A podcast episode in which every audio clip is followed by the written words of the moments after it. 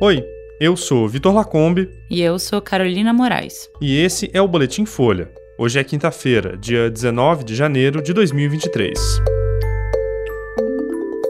Moraes mantém prisão de 140 detidos em ataques golpistas e libera outros 60. BTG obtém mandado para não devolver mais de um bilhão de reais a americanas. E queda de helicóptero mata o ministro do interior da Ucrânia.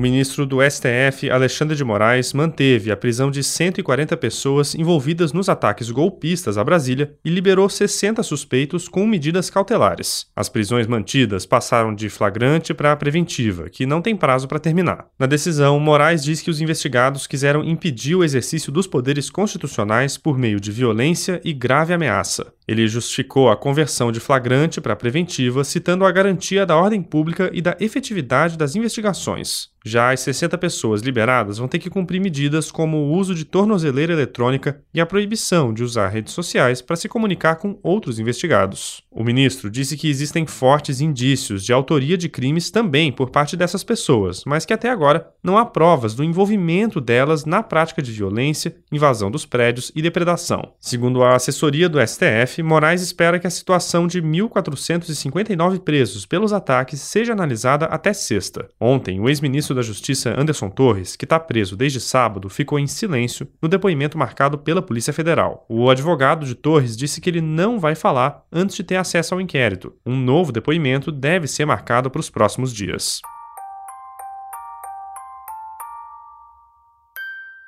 O banco BTG Pactual conseguiu um mandado de segurança contra a liminar que protegia Americanas de credores e da execução de dívidas. Com isso, o banco não precisa devolver à empresa 1 bilhão e 200 milhões de reais que foram cobrados no dia 12, um dia antes da decisão da justiça em favor da varejista. A Americanas vive uma crise desde a semana passada, quando o então presidente Sérgio Rial anunciou a própria saída depois que inconsistências de 20 bilhões de reais foram encontradas no balanço da companhia. Na prática, o mandado obtido pelo BTG suspende os efeitos da decisão anterior até que o caso seja julgado pelo Tribunal de Justiça do Rio de Janeiro. A decisão foi assinada pelo relator do caso, o desembargador Flávio Horta Fernandes, da segunda Câmara Criminal da mesma corte. Por enquanto, a medida só vale para o BTG. Procurada, a empresa não respondeu até a publicação desse boletim. De acordo com um levantamento obtido pela Folha, a recuperação judicial da Americanas deve ser a quarta maior da história do país, considerando a dívida de 40 bilhões de reais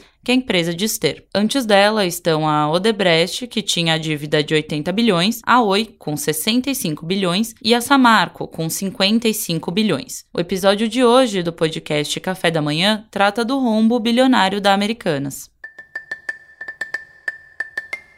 E o ministro do Interior da Ucrânia e pelo menos outras 14 pessoas morreram na queda de um helicóptero na periferia de Kiev nessa quarta-feira. O governo do país, invadido pela Rússia no ano passado, não descarta a hipótese de sabotagem. Denis Monastirsky estava na aeronave com outras autoridades do ministério quando ela caiu em Brovary, a cerca de 20 quilômetros da capital. Os números 2 e 3 da pasta, que lidam com as emergências internas do país, também morreram. O helicóptero atingiu uma escola de jardim de infância. Ao menos uma das 14 vítimas identificadas era uma criança. Há outros 29 feridos, 15 deles alunos da escola. O presidente da Ucrânia reforçou a hipótese de sabotagem Volodymyr Zelensky afirmou que não se tratava de um acidente e que tudo o que acontece em cenários como esse é resultado da guerra. Caso essa tese se confirme, o ministro vai ser a autoridade mais importante assassinada desde que as forças de Vladimir Putin atacaram o país vizinho. Autoridades ucranianas dizem que outras hipóteses também são estudadas, como defeito técnico e violação de regras de segurança pelos pilotos. O incidente acontece logo depois de um ataque contra civis na guerra. Um míssil atribuído à Rússia atingiu um prédio residencial e matou 45 pessoas pessoas no último sábado. Dezenas ainda estão desaparecidas. A Ucrânia acusou os russos pelo estrago, mas o Kremlin negou ter mirado o prédio